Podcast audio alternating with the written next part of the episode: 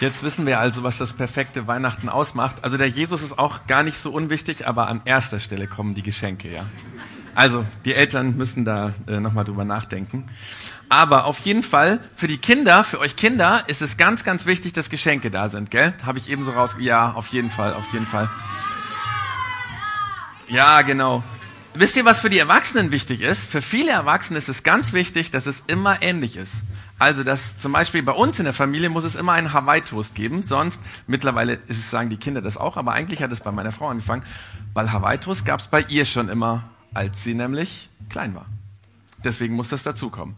Oder bei manchen ist es so, bei Weihnachten muss eine bestimmte Person kommen. Zum Beispiel die Oma muss unbedingt kommen. Es gibt auch Familien, da darf die Oma nicht kommen, weil sonst gibt es ein Chaos. Das gibt's auch. Oder der Opa oder der Verwandte oder irgendjemand, gell? Ähm, bei anderen Leuten ist es auch so, dass es eine bestimmte Atmosphäre haben muss oder mh, mm, genau, das irgendwas einfach, wo man denkt, so gehört es bei uns dazu. Und wenn das passiert, dann ist es das perfekte Weihnachten. Wenn ich das Geschenk bekomme, wenn das Hawaii-Toast ist, wenn das ist, denn das ist, dann ist es ein perfektes Weihnachten. Und es ist ganz toll, wenn man sich sowas vorstellt. Das Problem ist nur, Egal wie du denkst, dass dein perfektes Weihnachten ist, wahrscheinlich wird das nicht so werden. Vermutlich wirst du heute Abend denken, oh, die eine Sache. Ich habe das Geschenk doch nicht bekommen, was ich mir gewünscht habe. Oder vielleicht ist das Hawaii-Toast angebrannt. Oh. Oder die Person ist nicht gekommen, die ich mir gewünscht habe. Zum Beispiel. Oder die ich nicht wollte, dass sie kommt, ist gekommen. Kann auch passieren. Oder vielleicht bist du über die Krippe gestolpert und dann ist irgendwie dem Ochsen der Schwanz abgebrochen. Auch nicht so schön. Genau. Solche Dinge können passieren, ne? so dumme Sachen. Vielleicht ist es aber auch bei den Erwachsenen etwas Schlimmeres. Vielleicht hast du in der, vor kurzem eine schlimme Diagnose bekommen. Oder ein Verwandter. Und das ist jetzt an Weihnachten da und du denkst, so kann es nicht perfekt werden. Oder vielleicht auch, es gibt in Augsburg einige Leute, die in den letzten Wochen ihre Arbeit verloren haben. Vor allem die, die in Gersthofen bei den Backbetrieben gearbeitet haben. Für die ist es schwierig, ein perfektes Weihnachten, weil eigentlich alles anders ist, wie sie sich das gedacht haben. Noch kurz vor Weihnachten und dann kam die schlimme Nachricht. Sehr wahrscheinlich wird Weihnachten nicht so werden, wie du dir es gewünscht hast, ja. Das ist so. Ähm, aber ich glaube, für uns Erwachsenen ist das Weihnachten ein gutes, gutes, wie soll ich sagen, eine Erinnerung daran, dass das Leben so ist. Das Leben ist nicht so perfekt, wie wir das gerne haben möchten. Das ist im ganzen Jahr so und an Weihnachten werden wir vielleicht noch mal ganz besonders dran erinnert. Und wisst ihr was? Damals, als das aller, allererste Weihnachten war, da war das übrigens auch schon so. Wusstet ihr das? Wir denken ja immer, diese Geschichte mit Maria und Josef war so toll, aber weil wir eben dieses Video angeschaut haben und weil wir heute kein Krippenspiel haben, werde ich gleich mal die Geschichte vorlesen. Und dann achten die Kinder und die Erwachsenen mal darauf, auf die vielen, vielen Dinge in dieser Geschichte, die gar nicht so toll waren, die sich niemand so gewünscht hat und die alles andere waren als eine perfekte, ein, ein perfektes Weihnachten. Und dazu habe ich nämlich mal diese Bibel mitgebracht, eine Kinderbibel, und wir werden uns Bilder anschauen, die sind aber ein bisschen anders wie aus der Bibel, weil die Bilder an, dem, an der Leinwand, die haben mir besser gefallen. Also, ich lese mal vor. Und zwar steht da, in dieser Zeit ordnete Kaiser Augustus eine Volkszählung für alle Bürger des römischen Reiches an. Jeder musste in die Stadt gehen, aus der er stammte, um sich dort zu melden. Da fängt schon an. Das war richtig schlimm. Das war damals nicht irgendwie so, ach ja, wir machen eine Volkszählung, sondern die Leute mussten dahin, egal ob sie arm waren oder reich waren, ob sie alt oder jung waren, sie mussten dorthin, wo sie geboren waren. Und das konnte unter Umständen viele hunderte von Kilometern weg sein. Und damals gab es kein Auto und keine Bahn und kein Flugzeug. Die mussten dahin, weil der Kaiser das gesagt hatte. Das war ja schon mal das Erste. Deswegen reisten auch Maria und Josef nach Bethlehem, die Heimatstadt ihrer Vorfahren, ihres Vorfahren König Davids. Maria, Josefs Verlobte, erwartete schon sehr bald ein Kind. Wisst ihr, die Leute, die es zum ersten Mal gehört haben, damals, die noch wussten, wo das alles ist, die haben gesagt, von wo nach wo? Von Nazareth nach Bethlehem? Das ist ja wahnsinnig weit. Und die Maria war schwanger? Hallo? Und das war wirklich ein Wahnsinn. Wisst ihr, wie weit das war? 180 Kilometer. Und ich erkläre euch mal, wie weit es ist, weil Willi will's wissen, der Willi von Willi will's wissen, der wollte das auch wissen. Und der hat einen Esel genommen und hat versucht, diese Strecke von Nazareth, das ist wirklich von Nazareth bis Bethlehem gelaufen. Und wisst ihr, wie lange der gebraucht hat? Zwölf Tage. Und er musste drei verschiedene Esel nehmen, weil die haben es nämlich nicht gepackt. Ja. Und jetzt stellt euch mal vor, die Maria mit so einem großen Bauch und das Baby da drin, Deswegen malen die meisten Leute, die so ein Bild malen, einen Esel hin, weil sie denken, das kann nicht sein, dass die 180 Kilometer mit so einem Babybauch gelaufen ist. Auch wenn sie vielleicht 15 oder 20 Tage gebraucht haben. Aber auch auf dem Esel wird das extrem, extrem schwierig gewesen sein. Und das war nicht schön. Das war überhaupt nicht schön.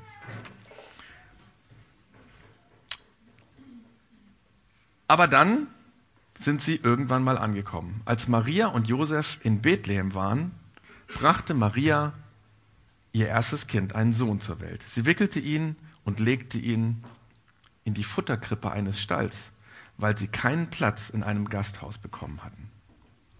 Ich glaube, das muss ganz schlimm für den Josef gewesen sein. Stellt euch vor, die kommen in Bethlehem an und dann finden sie da keine Unterkunft und dann fragt die Maria, wie? Du hast kein Zimmer reserviert? Und dann mussten sie suchen und dann haben sie nichts gefunden. Und letztendlich ist es wohl irgendwo gewesen, dass sie bei Tieren untergekommen sind. Wir wissen das nicht ganz genau. Wir wissen nur, es gab nichts, wo man das Baby hinlegen konnte, außer eine Futterkrippe, wo die Tiere normalerweise draus fressen. Das war nicht schön. Das war komisch. Die Maria musste ihr geliebtes erstes Kind in einem dreckigen Stall bekommen. Wahrscheinlich hat der Josef noch mal ein bisschen sauber gemacht vorher, aber es war trotzdem ein dreckiger Stall, irgendwie eine dreckige Unterkunft für, für Tiere, weil Tiere nicht so sauber sind wie wir Menschen. Und dann hatte sie nichts, wo sie das Baby reinwickeln, äh, reinlegen konnte, nachdem sie es gewickelt hat, außer in eine Futterkrippe. Das war schmerzhaft. Das war nicht schön für die Maria. Aber die Geschichte geht weiter. Auf den Feldern, auf den Feldern vor der Stadt Bethlehem lebten einige Hirten und hielten nachts Wache bei den Schafen. Plötzlich, plötzlich erschien den Hirten ein Engel Gottes. Die Herrlichkeit Gottes umstrahlte sie, da bekamen sie Angst. Was denn sonst? Ich meine, wenn wir da gewesen wären und plötzlich ein strahlender Engel vor uns stehen würde, wir würden alle Angst bekommen. Wir würden uns in die Hose machen, ja. So sehr würden wir Angst bekommen. Und wisst ihr, dann hat aber dieser Engel plötzlich gesagt, der sagte zu ihnen, habt keine Angst. Ich habe eine wunderschöne Nachricht für alle Menschen, für alle Menschen. Und ich glaube, dass das heute noch gilt, auch für uns heute, weil wir gehören zu allen Menschen, auch du gehörst zu allen Menschen, ist es eine wunderschöne Botschaft, über die wir uns freuen sollen. Egal, ob du klug oder nicht so klug bist. Manchmal denkt man, ich bin jetzt irgendwie ein bisschen dumm. So manchmal denke ich, oh, wie kann ich nur so dumm sein? Egal, ob du viel Geld hast oder wenig Geld hast, egal, ob du jung oder alt bist, egal, ob du dich dazugehörig fühlst oder denkst, ich gehöre nicht dazu, egal, ob du glaubst oder nicht glaubst an Gott. Für alle Menschen ist es eine wunderschöne Nachricht, über die wir uns freuen sollen. Und dann sagt der Engel, was das für eine Nachricht ist. Der Engel sagt nämlich, habt keine Angst. Er sagt, heute wurde der Retter der Menschen in Bethlehem geboren. Er ist Jesus Christus. Geht hin, ihr werdet das Kind in Windeln gewickelt in einer Futterkrippe sehen. Und diese Hirten werden gewacht, sagt haben, was? Wo bitteschön? Äh, der Retter in einer Futterkrippe? Hallo, nicht ein Schloss, nicht irgendwie wie ein König, für die war das total komisch. Für die war das sehr merkwürdig. Aber noch bevor sie irgendetwas sagen konnten, waren oft plötzlich ganz, ganz viele Engel um sie herum und haben sie umgeben. Die lobten Gott und riefen, alle Ehre, alle Ehre sei Gott im Himmel und Frieden den Menschen, die auf der Erde wohnen. Als die Hirten das gehört haben, die Schafhirten, haben sie sich plötzlich gedacht, da müssen wir hin. Also, als sie das gehört hatten, verließen die Hirten ihre Felder und eilten nach Bethlehem. Na, ganz schnell sehen die hier nicht aus, aber ich glaube, die sind schon ziemlich gerannt. Hier in dem Buch ist ein lustiges Bild, wo sie rennen. Auf jeden Fall. Und dann fanden sie, dann fanden sie Maria, Josef und das Kind, das in der Futterkrippe lag. Und jetzt kommt was ganz Interessantes. Ich weiß nicht, ob er schon mal drüber nachgedacht hat. Jetzt kommt in dieser Geschichte ein Satz, der ist so interessant, über den sollten wir nachdenken. Da steht nämlich Maria, und wir müssen jetzt denken, das ist die Maria, die diese schlimmen Sachen erlebt hat, die erstmal eine riesig lange Reise hinter sich hatte, die dann, als sie dachte, jetzt sind wir endlich da, keinen Raum mehr gefunden hat, wo sie unterkommen können und dann in einem Stall das Baby bekommen hatte und dann das Baby in diese dreckige Futterkrippe reinlegen mussten, wo eigentlich sonst die Tiere ihr, ihr, ihr Fressen rausschlotzen. Diese Maria, da steht drin, merkte sich alle Dinge, die passiert waren und dachte immer wieder darüber nach. Sie dachte immer wieder darüber nach. Weißt du, die Maria hätte sich wünschen können, ich will da nie wieder dran denken, das war so schlimm, ich will das vergessen. Oder sie hätte sagen können, Gott, warum ist das passiert? Das ist so schlimm. Aber sie hat es nicht gemacht. Sie hat in dem, was passiert ist, plötzlich gemerkt, da ist was Gutes drin. Da möchte ich drüber nachdenken. Das werde ich mir merken. Das hat sie in ihrem Herzen sich gemerkt. Übrigens wissen wir, dass sie sich das gemerkt hat, weil derjenige, der die Geschichte aufgeschrieben hat, das war ein Arzt. Das war der Lukas. Der das Lukas-Evangelium geschrieben. Und von dem wissen wir, der hat nämlich bevor er das alles geschrieben hat, geschrieben, ich habe ganz genau recherchiert. Ich habe alle möglichen Leute gefragt, die damit beteiligt waren und auch die Maria. Und dann hat er mitbekommen, die Maria hat da immer noch drüber nachgedacht. Nach vielen, vielen, vielen Jahren hat sie drüber nachgedacht, was da passiert ist. Und sie hat drüber nachgedacht, dass was Gutes passiert ist. In diesen schlimmen Dingen ist was Gutes passiert. In dem, was passiert ist, dass sie, ja, erstmal ist ja passiert, dass sie un, gewollt schwanger geworden ist. Damals war das richtig schwierig, weil Frauen, die ungewollt schwanger wurden und kein Mann war da, die wurden ganz hart, hart oft bestraft. Das war schon schwierig für sie. Und dann musste sie diese lange Reise machen, als die Volkszählung kam. Völlig der falsche Zeitpunkt, hat sie sich gedacht. Und dann eben, wir haben drüber geredet, über den Stall und über die Krippe. Und es war alles nicht schön. Und trotzdem hat sie in all dem gedacht, das ist was Gutes. Aber warum? Warum hat sie das geschafft? Und wenn wir das wissen wollen, müssen wir jetzt in diesem Lukas-Evangelium oder in dieser Bibel, also die Erwachsenen und die Kinder, ein bisschen vorblättern. Weil das erfahren wir, wenn wir ein paar Seiten vorher lesen. Da steht nämlich drin, was die Maria ungefähr neun Monate vorher erlebt hat. Damals ist nämlich ein Engel von Gott zu ihr gekommen und hat ihr etwas gesagt. Und das lese ich euch jetzt nochmal vor, weil davon können wir was lernen. Da steht, Maria war mit einem Mann namens Josef verlobt. Also ihr müsst neun Monate vorher, ne?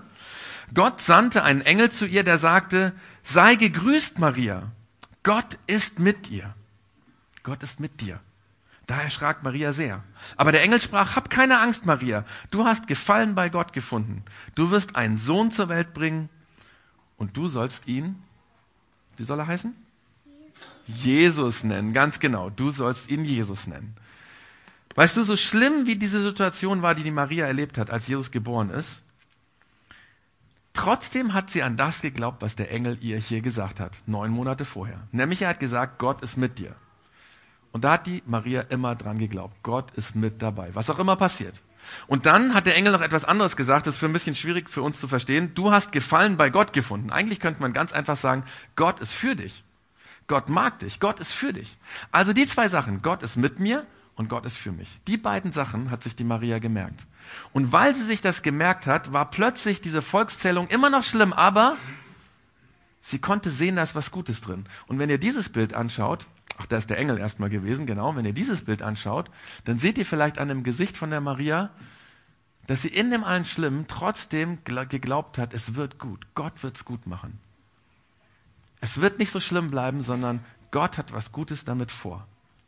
Und davon, davon können wir an Weihnachten was lernen.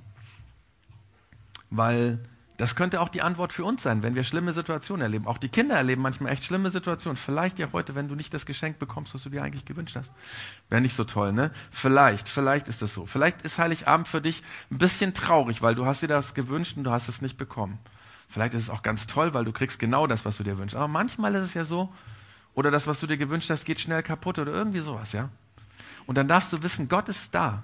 Er ist mit dir. Er ist mit mir. Und er ist für dich. Auch wenn das Geschenk vielleicht nicht so passt. Und das ist bei den Erwachsenen ganz genauso. Ne? Wenn heute vielleicht der Hawaii-Toast anbrennt oder vielleicht die Gans oder ich weiß nicht, was es bei euch gibt, die Ente oder irgendwie, dann glaube ich, dann ist Gott da. Und dann kann das Fest trotzdem schön werden, auch wenn das vielleicht nicht so gut geworden ist. Oder wenn vielleicht die Krippe kaputt geht, weil du drüber stolperst und die Mama erst schimpft dann darfst du wissen, es ist Gott da und es Gott ist für dich. Und das heißt, dass Weihnachten auch dann schön werden kann. Oder wenn deine Mama nicht kommt, Gott ist bei dir und vielleicht, vielleicht ist er auf deiner, also er ist auf deiner Seite und vielleicht will er dich daran erinnern, dass du doch heute anrufen kannst oder morgen und einfach mal mit deiner Mutter über das reden, was nicht geklärt ist. Und dann wird die dir helfen, das zu klären. Oder vielleicht ist noch was anderes, der Streit, ja, der dumme Streit. Oft gibt es an Weihnachten bei vielen Menschen Streit. Manchmal erzählt man, dass Weihnachten immer nur Streit ist. Komisch, ne? In manchen Familien ist es so. Vielleicht ist der Streit, der vielleicht morgen kommt, genau der Punkt, wo Gott möchte, dir sagt, ich bin da, ich bin für dich und ich gebe dir den Mut, dass du dich entschuldigen kannst. Dass du einfach anfängst. Vielleicht bist du der Erste in der Familie, der sagt, es tut mir leid. Oder wenn es noch schlimmere Situationen sind, vielleicht auch, wenn die Krankheit da ist, dass du trotzdem weißt, auch in der Krankheit, auch in dem Schwierigen, ist Gott da und er ist für mich. Er hat nicht versprochen, dass immer alles gut wird, aber er ist da. Oder auch wenn das mit der Arbeit schwierig ist bei dir, dann trägt dich Gott auch in dem Job, vielleicht der gefährdet ist oder der vielleicht dabei ist, vielleicht bist du gekündigt worden, ich weiß es nicht. Und dann darfst du wissen, Gott ist da. Und das gilt nicht nur an Weihnachten, das gilt ja jeden Tag. Die Maria hat sich das nicht nur für Weihnachten gemerkt, die hat das jeden Tag immer wieder drüber nachgedacht. Gott ist mit mir und Gott ist für mich, ja? Und das Verrückte an der Geburt von Jesus, damit komme ich zum Schluss, das Verrückte an der Geburt von Jesus ist, damit, dass Jesus geboren ist auf dieser Welt, ist das passiert, dass Gott mit uns ist. Und dass er gesagt hat, ich bin so für euch, ich, ich mag euch so gerne, dass ich bei euch sein will. Und deswegen seit dem Tag gilt es, glauben Christen dran, Gott ist mit uns. Und Gott ist immer für uns. Und er meint es gut mit uns. Und wir haben uns gedacht, wir möchten gerne, dass ihr das mitnimmt, an Heiligabend. Die Erwachsenen, die Opas und Omas von uns, die Mamas und Papas von uns und die Kinder. Habe ich noch jemanden vergessen? Und die Leute, die vielleicht noch Single sind, die auch. Wir haben uns überlegt, ihr bekommt eine kleine Figur von Maria, weil die Maria hat das in ihrem Herzen behalten und sie hat immer wieder drüber nachgedacht. Und damit du auch drüber nachdenken kannst, gibt es so eine kleine Figur für jeden, da steht drauf, Gott ist für mich und Gott ist mit mir. Gott ist mit mir und Gott ist für mich. Und das kannst du vielleicht bei dir an den Spiegel stellen oder in dein Schulmäppchen reintun. Und wenn du siehst, dann ist nicht die Maria so wichtig, sondern das, was die Maria getan hat, ist wichtig. Nämlich, dass sie das immer wieder drüber nachgedacht hat. Gott ist für mich. Gott ist mit mir. Ja? Oder vielleicht tust du es irgendwo anders hin, an deinem Computer oder wo du es abends siehst oder wo auch immer, um dich dran zu erinnern. Die Mama von Jesus, die hat daran geglaubt, dass Gott für sie ist und dass Gott mit ihr ist. Und dann hat sie das Baby in der Hand gehalten und hat plötzlich gemerkt, ja, der ist ja wirklich für mich. Gott ist wirklich da und hat sich ganz arg darüber freuen können. Wir wünschen euch, dass ihr das mitnehmen könnt, einmal als Figur, aber natürlich auch im Herzen. Und danke Gott, dass das stimmt, dass du einen Traum hast, dass du mit uns sein willst, dass du für uns bist, dass du deswegen in diese Welt gekommen bist als dieses kleine Baby Jesus. Und ich bitte dich, dass jeder, der heute hier war und nach Hause geht, diese Gewissheit mitnehmen darf. Nicht nur irgendwie so ein kleines Figürchen, sondern dass wir in unserem Herzen wissen, du bist mit uns und du bist für uns, egal was passiert.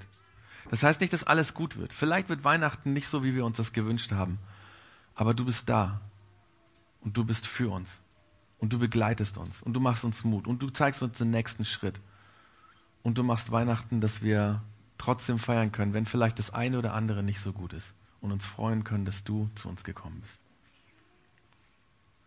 Danke, dass Weihnachten wegen dir da ist. Amen.